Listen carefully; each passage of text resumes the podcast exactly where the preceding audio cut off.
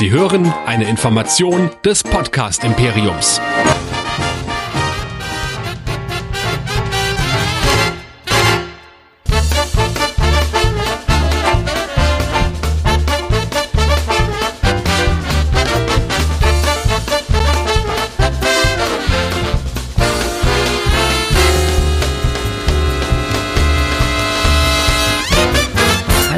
Willkommen zu einer neuen Folge Nerdizismus, dem Podcast für Nerds und Cosplayer.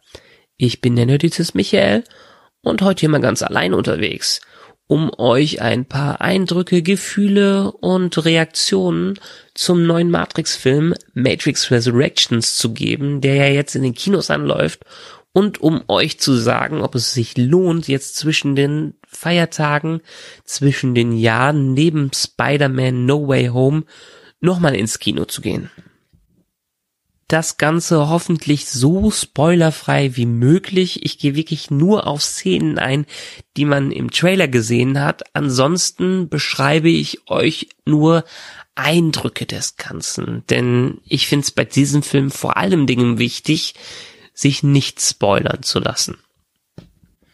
Ich kenne ja die sonstigen spoilerfreien Reviews von Chris und dem möchte ich vielleicht noch etwas entgegenarbeiten. Ja, Matrix 4, Matrix Resurrections, Matrix Auferstehung, Wiederbelebung, hm, ist ja schon ein interessanter Titel. Interessant haben sich viele Fans auch gedacht, als der Trailer rauskam oder vor allem noch vorher, als vor ein paar Jahren die News kamen, dass eine der Wachowski-Schwestern sich an ein Sequel der Matrix-Trilogie rangesetzt haben viele haben sich ja schon beim ersten Teil gesagt, mm, wir brauchen ja eigentlich keinen zweiten Teil. Die Story ist doch perfekt abgeschlossen. Gut, wir haben zweiten und dritten Teil bekommen, aber hier hat man sich dann gesagt, es ist ja wirklich jetzt abgeschlossen.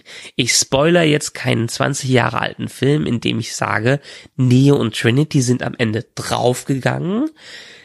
Es gibt einen Waffenstillstand zwischen Menschen und Maschinen und es gibt mal wieder ein Reboot der Matrix.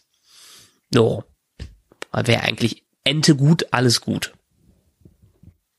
Und dann kam vor ein paar Monaten der erste Trailer raus, in dem man dann doch direkt stutzig wurde und sich so ein bisschen an Force Awakens und Co. erinnert hat, denn im Prinzip ist viel passiert, was wir auch aus dem ersten Teil kennen.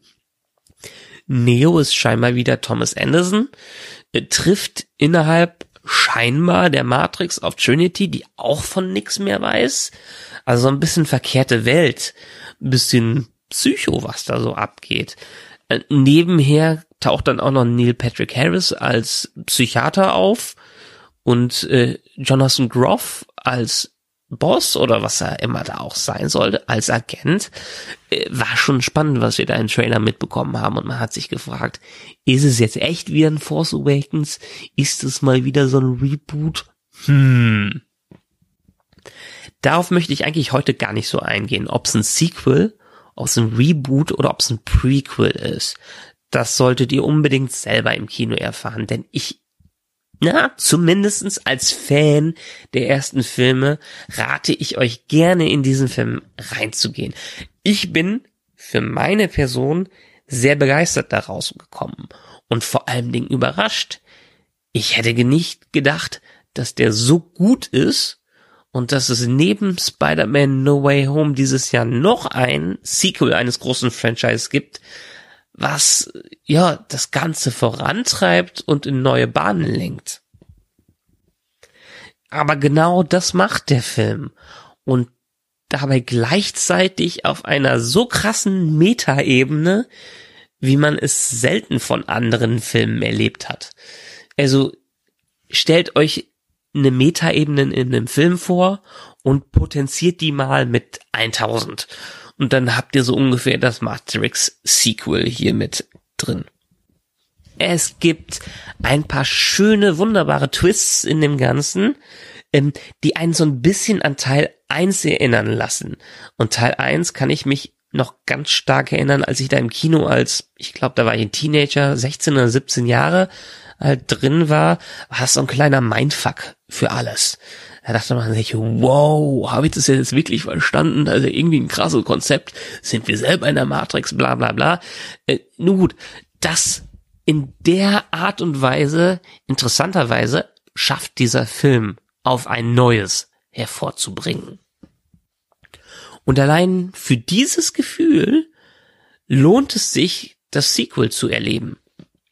Man rätselt mit, man will wissen, was da gerade abgeht und man kriegt auch nach und nach Antworten dazu.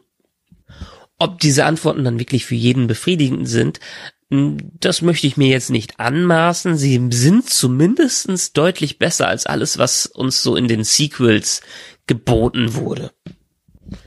Verglichen mit Reloaded und Revolutions ist das nämlich auch mal wieder ein Sequel, was so seine ganz eigenen Wege geht. Wir erinnern uns an Teil 2 und Teil 3 zurück. Ich meine, ein paar Sachen wurden da damals zurückgesetzt, aber letztendlich haben die versucht, eine eigene neue Story damit reinzubringen und nicht nochmal Matrix zu wiederholen, Teil 1. Das schafft der neue Teil auch sehr, sehr gut. Ansonsten waren die Matrix-Filme zumindest dafür bekannt, so richtig geile Action-Set-Pieces mit reinzubringen. Ähm, sei es jetzt der Hotel-Lobby-Kampf im ersten Teil, der richtig krass war, den haben wir sogar meiner Meinung, ich meine, das war im Englischunterricht damals analysiert. Ähm, oder die Verfolgungsjagd in Teil 2, wo die ja einen eigenen Autobahnabschnitt für gebaut haben oder dieser Dragon Ball ähnliche Kampf gegen die Tausende von Mr. Smith, Agent Smith, die man im dritten Teil hatte. Also da hat jeder Film so seinen eigenen Akzent gesetzt.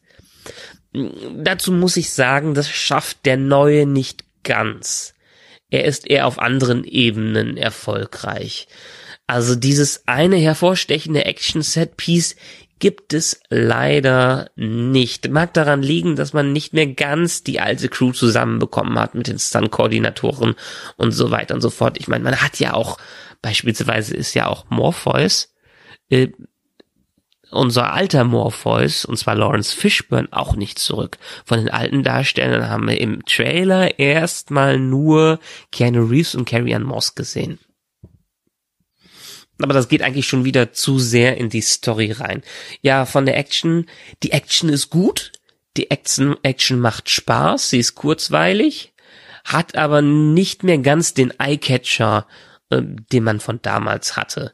Es sind ein paar geile Visuals da drin und sie sieht auch irgendwie alles toll aus.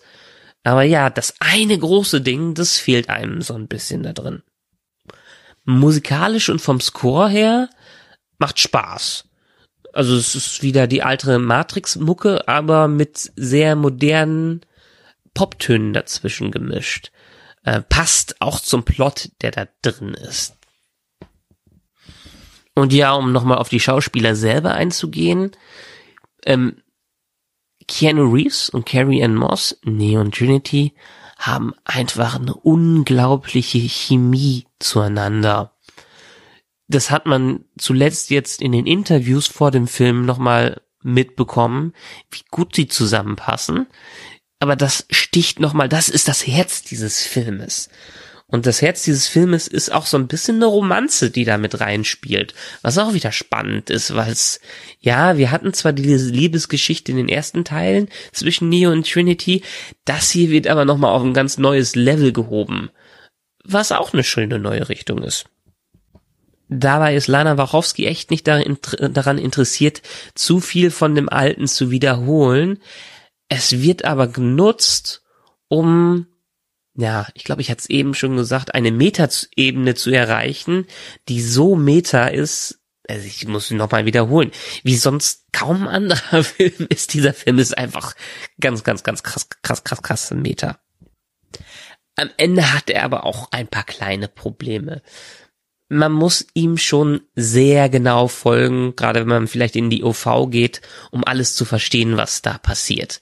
Man muss die ersten Teile kennen, um zu verstehen, was da passiert, weil ohne Vorwissen zum ersten und teils auch zweiten und dritten Film geht hier gar nichts. Da ist man komplett lost, wenn, wenn man die nicht gesehen hat oder sich nur an wenig davon erinnert, was da drin passiert ist der Mittelteil des Films kann auch ein wenig ziehen. Ähm, es ist zwar spannend zu sehen, was da passiert, aber ansonsten wünscht man sich fast schon einen Sprung vom ersten Teil zum letzten Teil und das Finale rockt dann nochmal wieder richtig.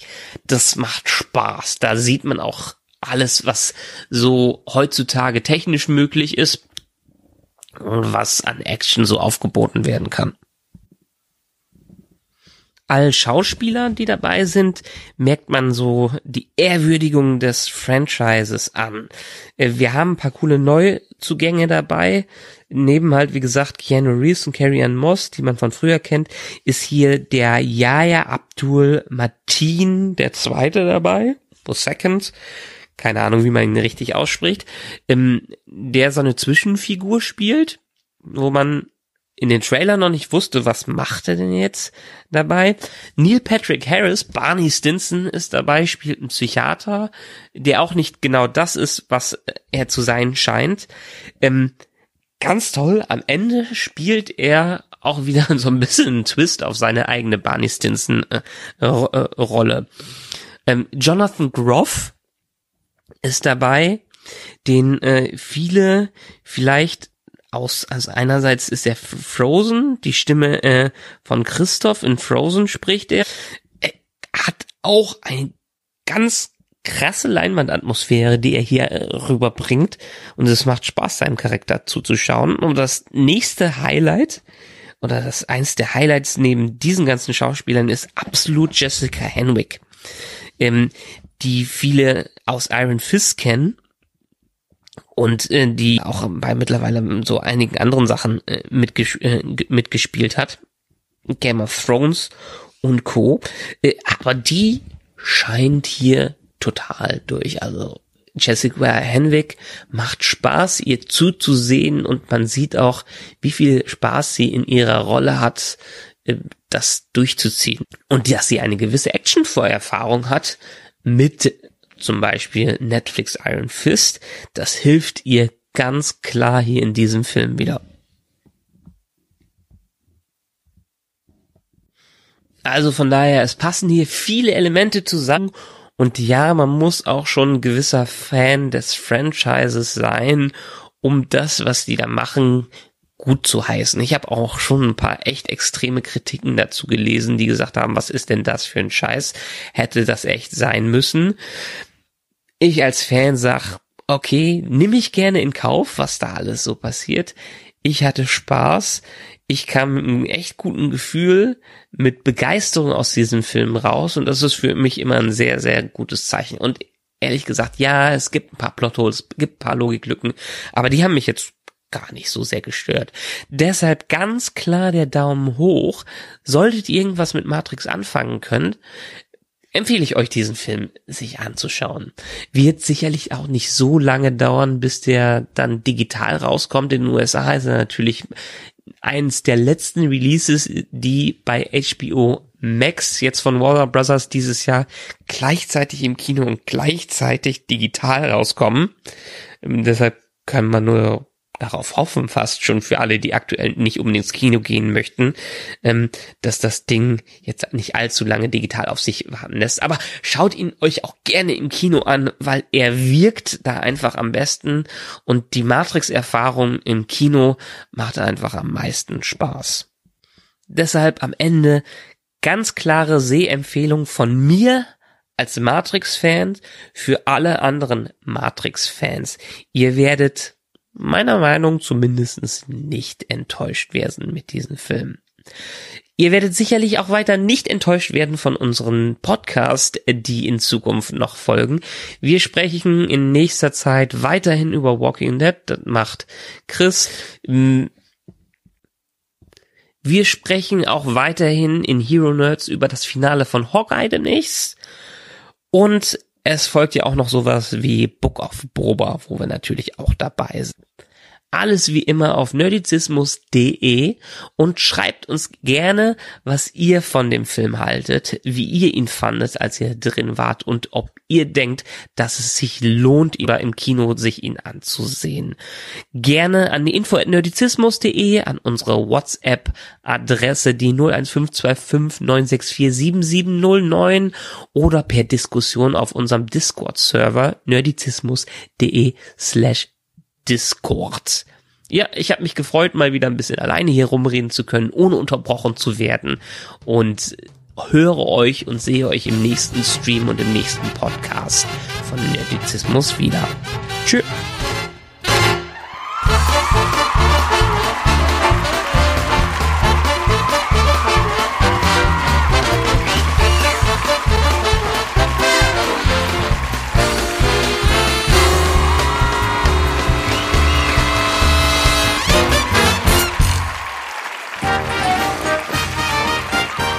Produktion des Podcast Imperiums.